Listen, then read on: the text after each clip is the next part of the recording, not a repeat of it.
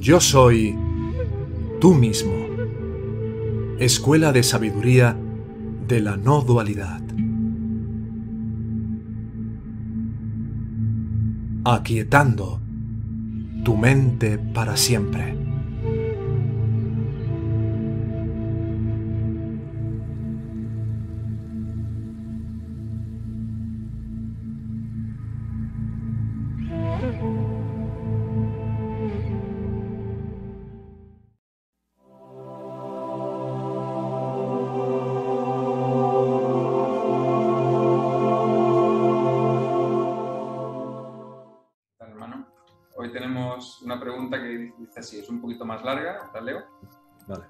Desde siempre Robert nos inculca la importancia de la no reacción y sabemos que cada vez ocurre de forma más natural conforme aumenta nuestra comprensión del mecanismo que nos empuja a los viejos patrones, es decir, cuando aumenta nuestra vívega. También es usado por la enseñanza desde el principio la comprensión de que este mundo es como el sueño con sueños, de manera que podamos desarrollar en este caso Vairagya cuando me ocurre una determinada situación de las típicas en las que suelo reaccionar, uso ambas explicaciones. Por un lado, disponerme a la gracia para que me muestre qué es esa ganancia oculta que me hace seguir valorando esas proyecciones y la idea de que es un sueño insustancial. La verdad es que a veces me vienen en la situación frases concretas de los satsang como exhortaciones para no caer de nuevo. A veces la mente se confunde o me confunde si esto es sueño, ¿para qué perder el tiempo en comprender ganancias? Es como si con ello me enredara más en malla. Supongo que se trata de niveles de comprensión dentro del nivel relativo, que realmente cuando mi percepción cambie profundamente y vea la insustancialidad de lo que me creo real aún de alguna manera, pues aún reacciono, no vendrá esta confusión como siempre, la gracia me irá respondiendo a través de la escuela, los hermanos, el satsang o el estudio de la obra de Bhagavan, pero no quiero dejar de compartir cualquier disonancia. Bien. Bueno, lo más importante en, eh, siguiendo las enseñanzas de Bhagavan y esta vía directa es tener claro cuál es la prioridad, tener claro cuál es el primer botón que hay que tratar de pulsar siempre que se pueda. Y es el de retirar nuestra atención del yo que estamos creyendo ser, en tanto que esta persona, que este cuerpo, y fijarlo de una manera completamente exclusiva en nuestra capacidad de ser conscientes, en la presencia, como pura conciencia, como puro conocer. Si hacemos esto, no nos interesa ni tiene sentido alguno el tratar de entender o comprender qué es lo que nuestro ego estaba pretendiendo o qué es lo que nosotros como este ego estamos pretendiendo ganar al dejarnos eh, llevar o al sentir una determinada tendencia. No, no va a haber lugar a, a querer perdernos en eso, lo cual no quiere decir que nos demos cuenta de que eso en realidad no es un hacer. Como el ego todo lo convierte en hacer, como el ego todo lo convierte en una acción suya, pues llegamos a la conclusión de que nosotros buscamos el conocer cuál es ese beneficio que en el fondo el ego pretende, que nosotros hacemos por querer comprender, por querer discriminar, por querer discernir. Pero eso, si tú tienes la verdadera disposición a ver, a ver claro, eso se te va a presentar solo. Y a lo mejor se te va a presentar en el momento en el que estás tratando de atenderte a ti mismo mientras todavía la oleada emocional que te había llevado a esa situación de potencial reacción, eh, no termina de cuajar y estás un poco entre Pinto y Valdemoros, en ese tratar de permanecer por lo que realmente eres y ese impulso, ¿no? que hace el ego como si te arrebatara ¿no? de tu propia casa y te tratara de sacar por la ventana para que de nuevo eh, le contestes a esa persona o te dejes arrastrar por tal deseo o lo que sea. En todo eso, hay veces en el que de repente hay como una comprensión, como un ajá, un ya entiendo, estoy queriendo sentirme así porque lo que sea. Ni siquiera la verbalización posterior es casi muchas veces sobrante, no hace falta. Uno, lo, en uno ha cuajado ese entendimiento y uno nota que realmente se ha producido esa verdadera comprensión y ese salto en tu nivel de conciencia porque automáticamente hay una paz que es perfectamente reconocible porque la ansiedad que había, porque la tensión que había, porque la angustia que había, literalmente ha desaparecido. Es como que te han quitado un velo, ¿no? Un velo más, ¿no? Por delante de la mirada. Entonces, ante una situación así, eh, no es un tema, no es esto no es un dilema. El ego lo convierte todo en dilemas. No es, ¿qué hago? ¿Atiendo al ego para tratar de ver por qué como ego quiero engañarme, quiero tal? ¿O atiendo a la conciencia que es lo que realmente soy? No. no hay que elegir entre ambas cosas. Desde el punto de vista del ego, quiero decir, lo que tenemos que saber es que la única libertad que realmente tenemos como egos es la de volvernos hacia adentro. Y el único lugar donde verdaderamente estamos a salvo es cuando estamos solo y exclusivamente atendiéndonos como la conciencia. Porque ahí no hay pensamiento. Otra cosa es que en el proceso de llegar a atendernos exclusivamente como esta conciencia, todavía el ruido de la radio de la vecina se escucha muy cercano. Es decir, se te va la atención fácilmente ante un comentario, ante un ruido, ante cualquier cosa, no te has sumergido tan profundamente como para verdaderamente estar en ese nivel de hundimiento profundo en el corazón, ¿no? Entonces, ahí va a haber momentos, como decía, en los que uno va a verse que está fuera de tu estado natural, que te vas a estar viviendo como una persona y ahí el tener la lucidez y la disposición y la actitud de querer comprender, no, no analizar, y este es un punto también muy importante, no es un tema de entrar en un análisis de meter la, como decía Vagabán, ¿no? meterte entre todos los pelos de la barba que el barbero te ha pelado y empiezas a contarlos uno a uno y a mirarlos. No, no. Es que estás en el suelo, te has caído del sillón del barbero, ¿no?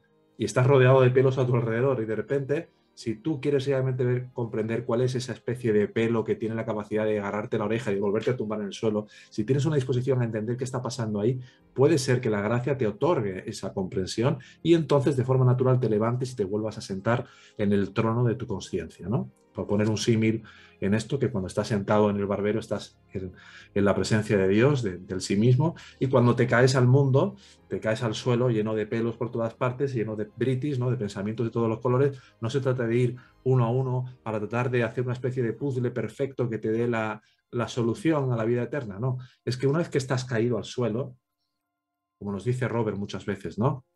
A lo mejor no te queda otra que ponerte a observar la mente, pero observarla como testigo, si no puedes atenderte a ti mismo, trata de entregar. Si no puedes entregar ni rendir aquello que, está pasando en ese momento y no puedes autoentregarte, aquí también es importante ver la diferencia entre la autoentrega y la entrega, a lo mejor solo te queda estar allí en medio del fango, pero en lugar de hacerlo como una persona, como un ego completamente de barro hasta aquí, trata por lo menos de que el barro baje por debajo de tus ojos para que puedas ver claramente aquello que te permita dar un salto y volver a subirte al sillón. Ese, ese salto que te permite subirte de nuevo al sillón de la conciencia es muchas veces pequeñas comprensiones, pequeños entendimientos que te hacen ver que por ahí no, que por ahí no es.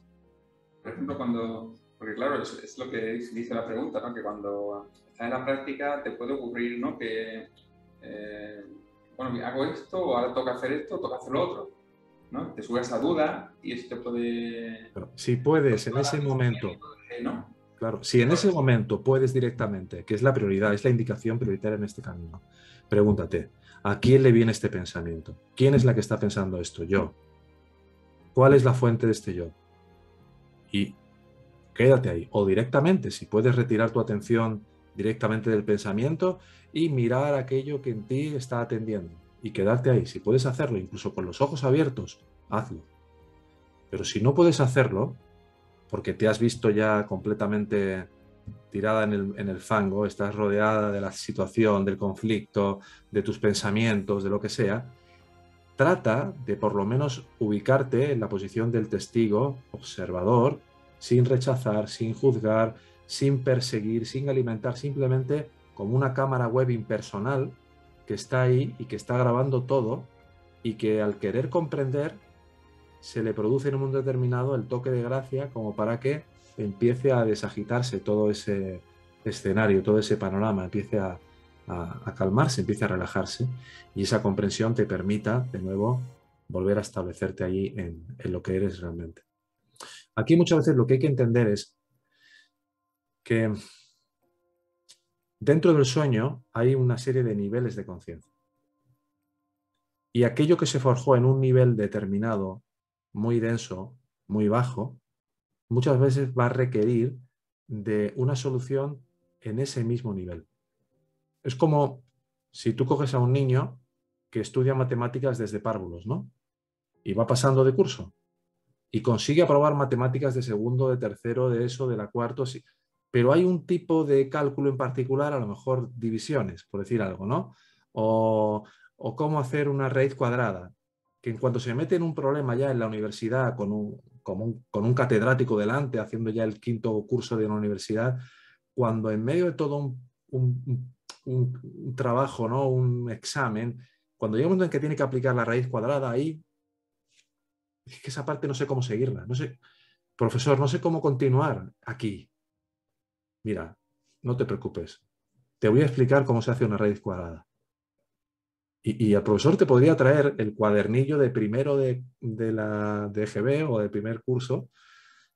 y en cuanto aprendes eso, rápidamente ya sabes hacer todo lo demás y todo cuadra. ¿Esto qué quiere decir? Que muchas veces en nuestra experiencia hay cosas que están encalladas desde hace, desde niveles de conciencia que se han quedado ahí atrás. Y hay veces que tú tratas de aplicar la autoindagación sobre esa situación, pero algo te impide permanecer en el sí mismo porque eso todavía es tan valioso para ti, es tan significativo como ego, no quieres desprenderte de pensar en eso, no puedes literalmente no puedes dirigir tu atención al sí mismo porque todavía eso te afrenta mucho, te incomoda mucho, te clava, te enclava mucho en ese nivel.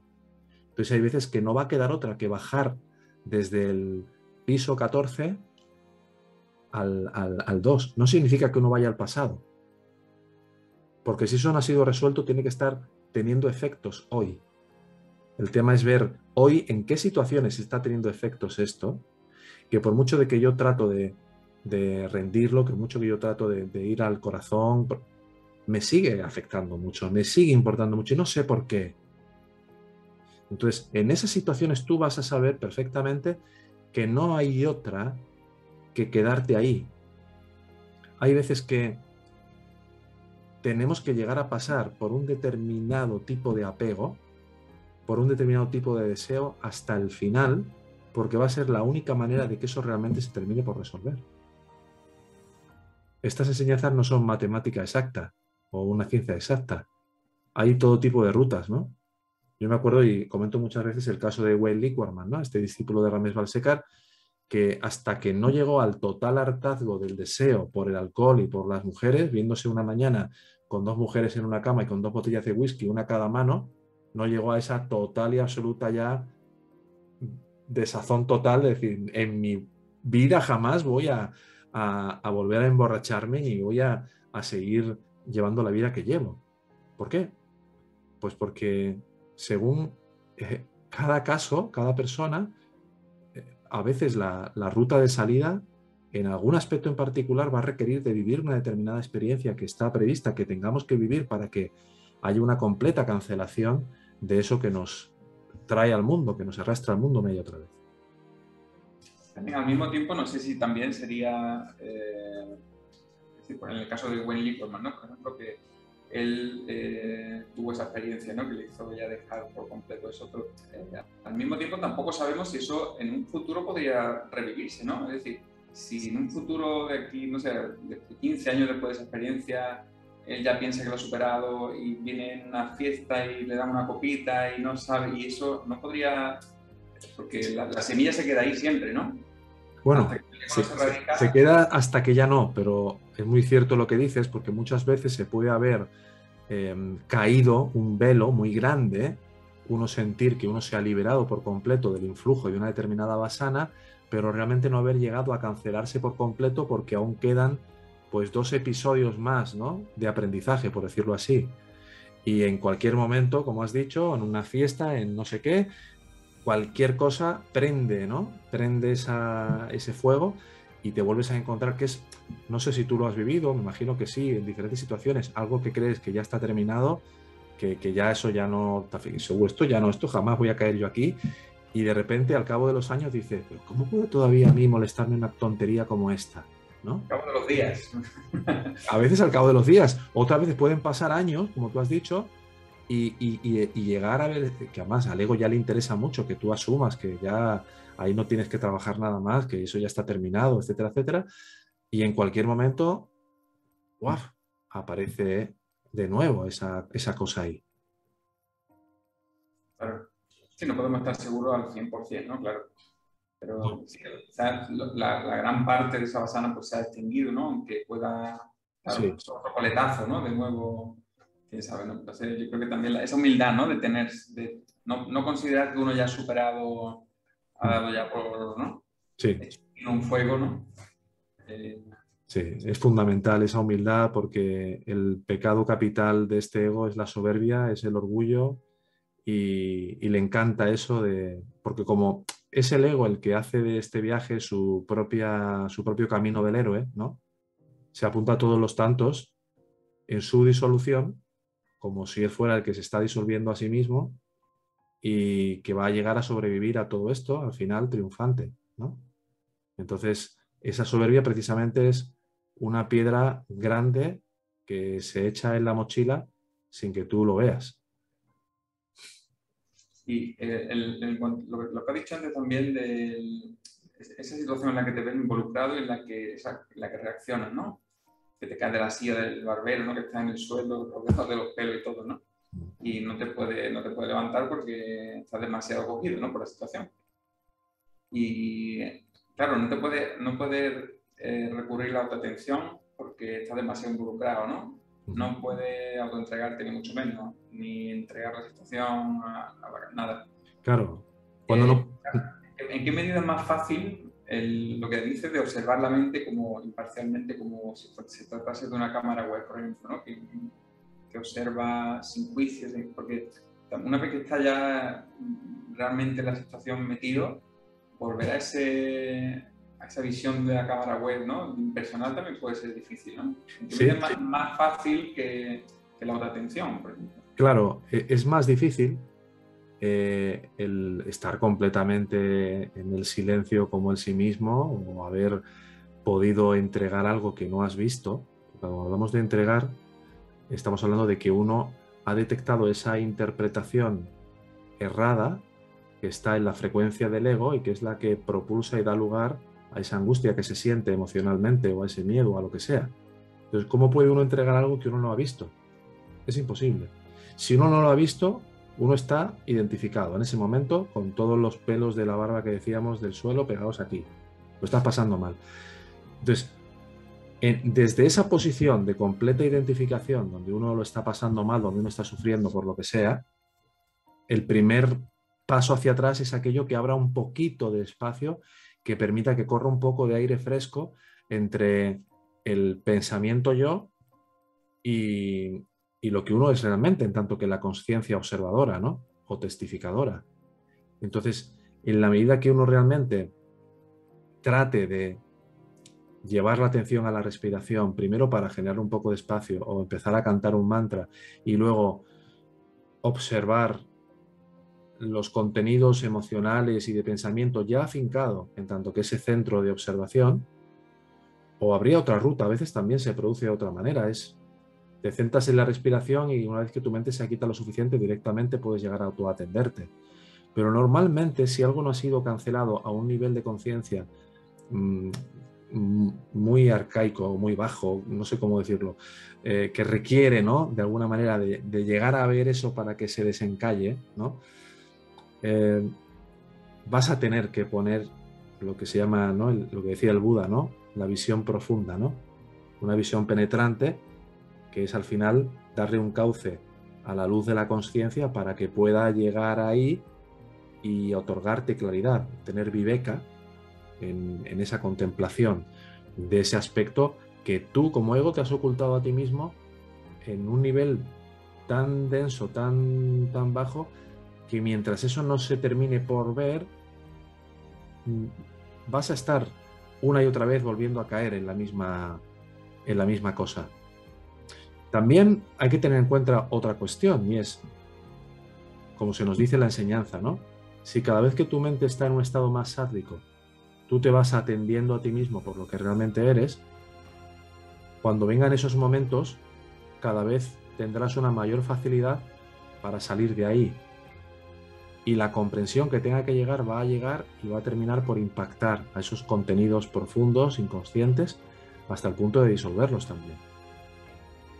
Un poco lo, lo que en la escuela siempre pretendemos es transmitir que como no hay una ciencia exacta para cada persona, uno lo que sí puede hacer es tener en cuenta cuáles son las diferentes armas ¿no?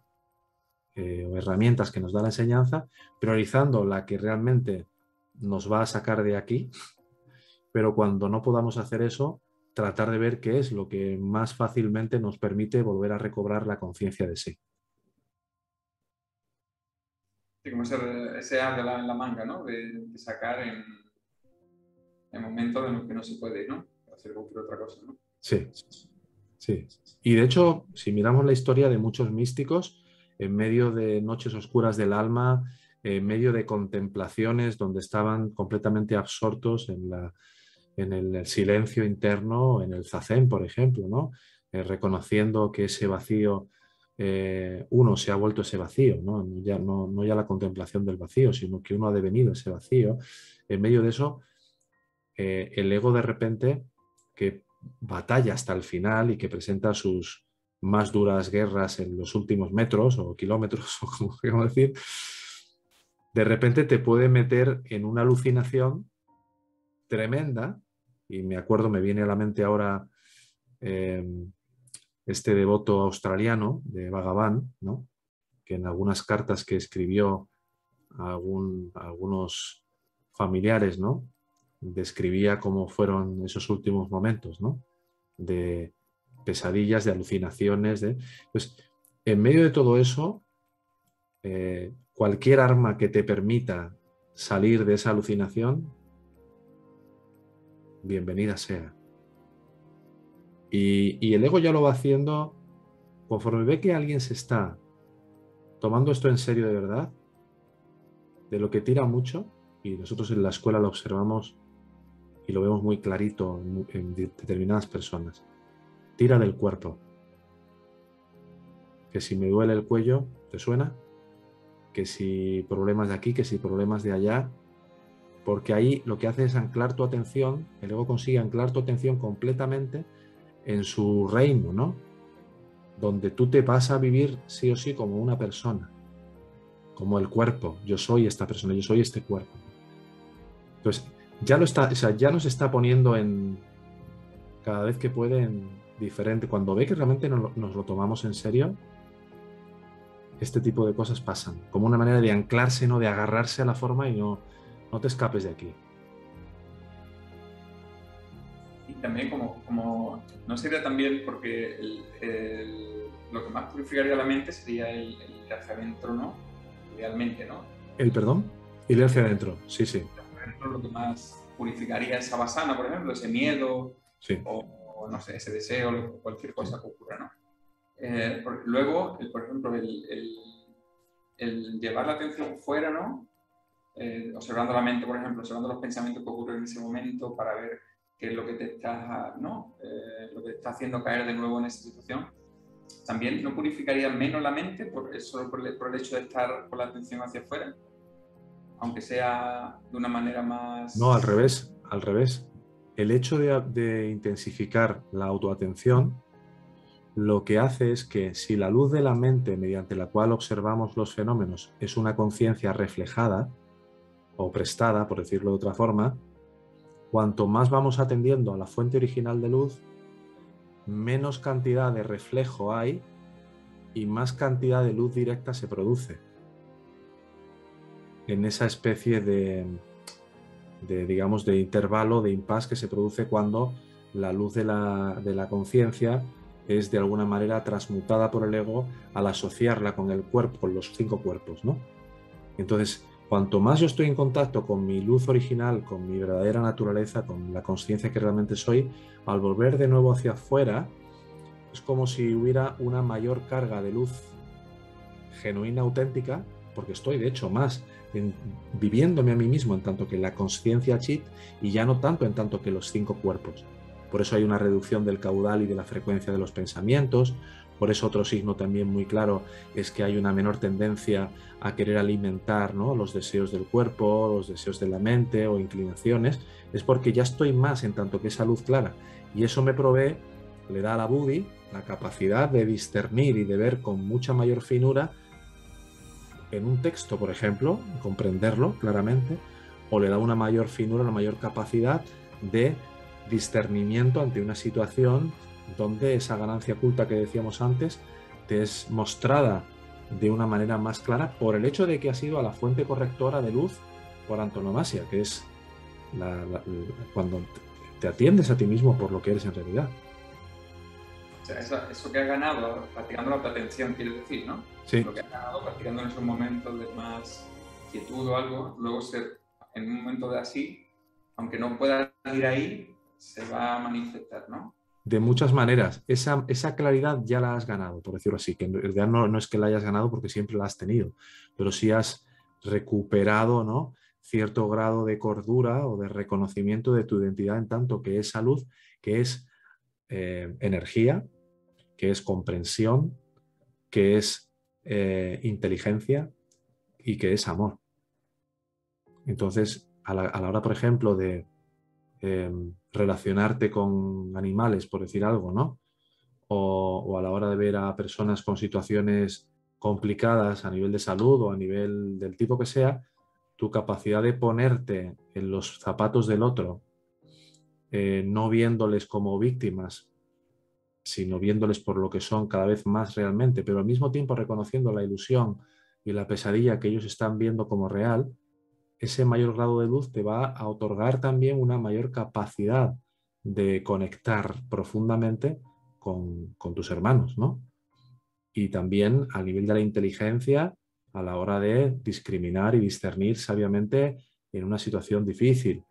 Todo, o sea, hay una purificación que termina permeando por completo el cuerpo, la mente y el mundo. Pero ese no es el fin.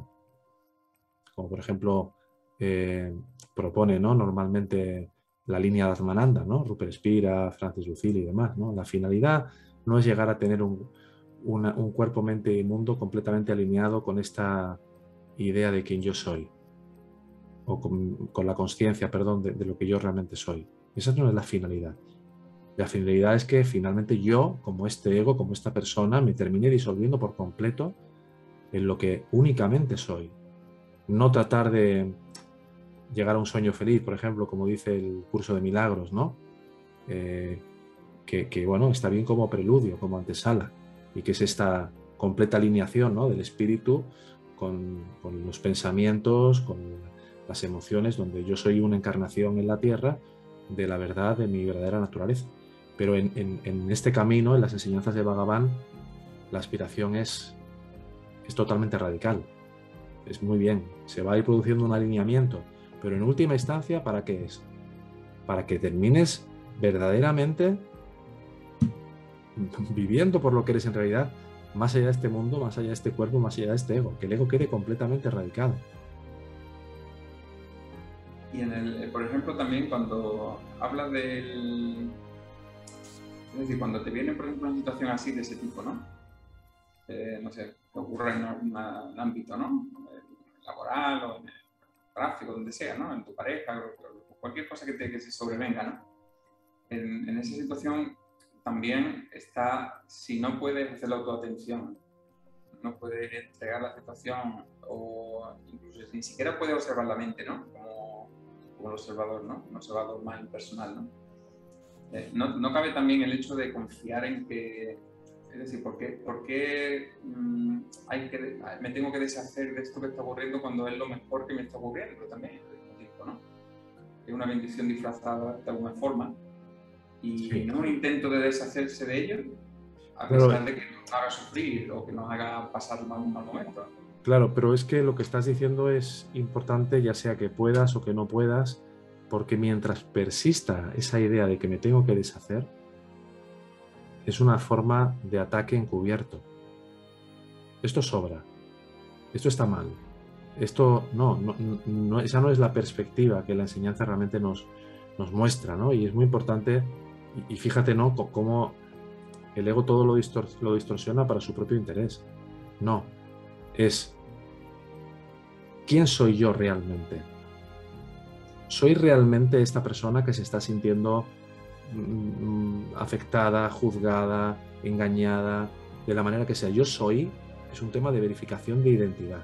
Si no puedo verificar esa identidad de lo que realmente soy, y no, como decías, no puedo entregar y estoy ahí en medio de, de una ola que me está pasando por encima, es casi inevitable que en tanto que un yo, que en tanto que un ego, yo quiera eludir el sufrimiento y yo quiera ir en la dirección del bienestar. Es casi que inevitable. Nadie quiere, em, aunque inconscientemente, ¿no? Como decíamos antes, todo eso lo esté promoviendo el ego, ¿no? Por, por los fines que tiene, a un nivel de la mente superficial, todo el mundo quiere salir de eso que le hace a uno sentirse en dolor. Entonces, ¿qué es lo que te va a permitir realmente ahí confiar? El que hayas llegado a un cierto nivel de conciencia que te habilite, de alguna manera, aunque sea mínimamente, a recuperar una cierta posición en tanto que otra cosa diferente que el ego, que está ahí completamente de barro hasta las cejas.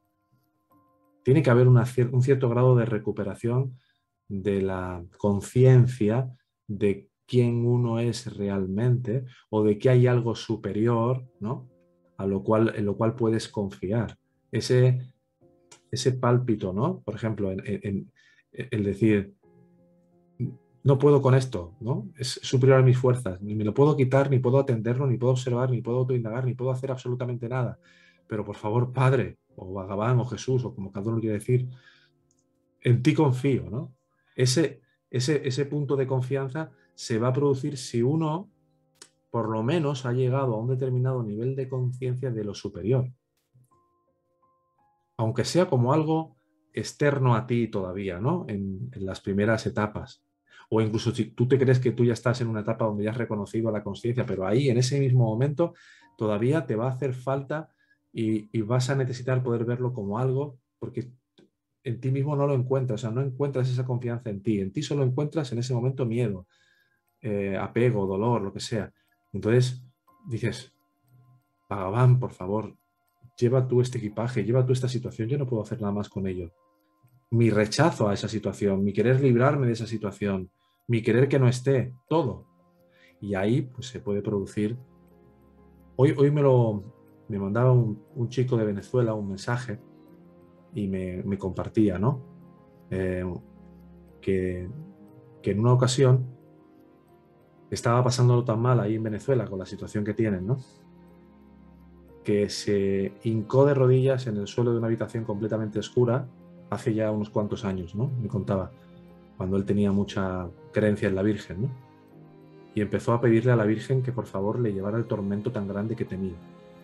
Y, me relataba a este chico en el, en el eh, chico o señor, ¿eh? no sé la edad que tiene, en el, en, el, WhatsApp me relataba, lo pedí con tanta, con tanta fe, pedí con tanta fuerza que por favor me aliviara de ese dolor, con esa angustia, y sentía tanta confianza en que verdaderamente la Virgen me iba a ayudar en eso, que ahora ya sé que no es la Virgen ni nada externo, que es eso que está en mí, que al ser uno, al estar uno dispuesto a, rendirle todo lo que como ego uno quiere seguir agarrando, se te abre una ventanita en alguna parte y entra un rayito de luz. Así que esa confianza...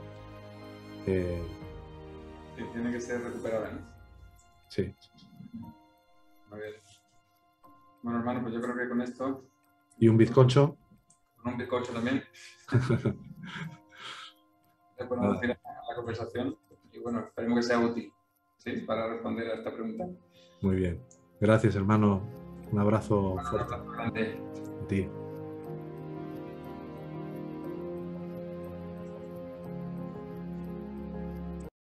Esta escuela de sabiduría de la no dualidad tiene como propósito contribuir a facilitar el camino a la autorrealización. Si tuvieras un sincero interés de llegar a aplicar estas enseñanzas en tu vida cotidiana para trascender el sufrimiento que impone el falso ego, puedes contactarnos en la siguiente dirección de correo electrónico. Hola arroba yo soy tú mismo punto com.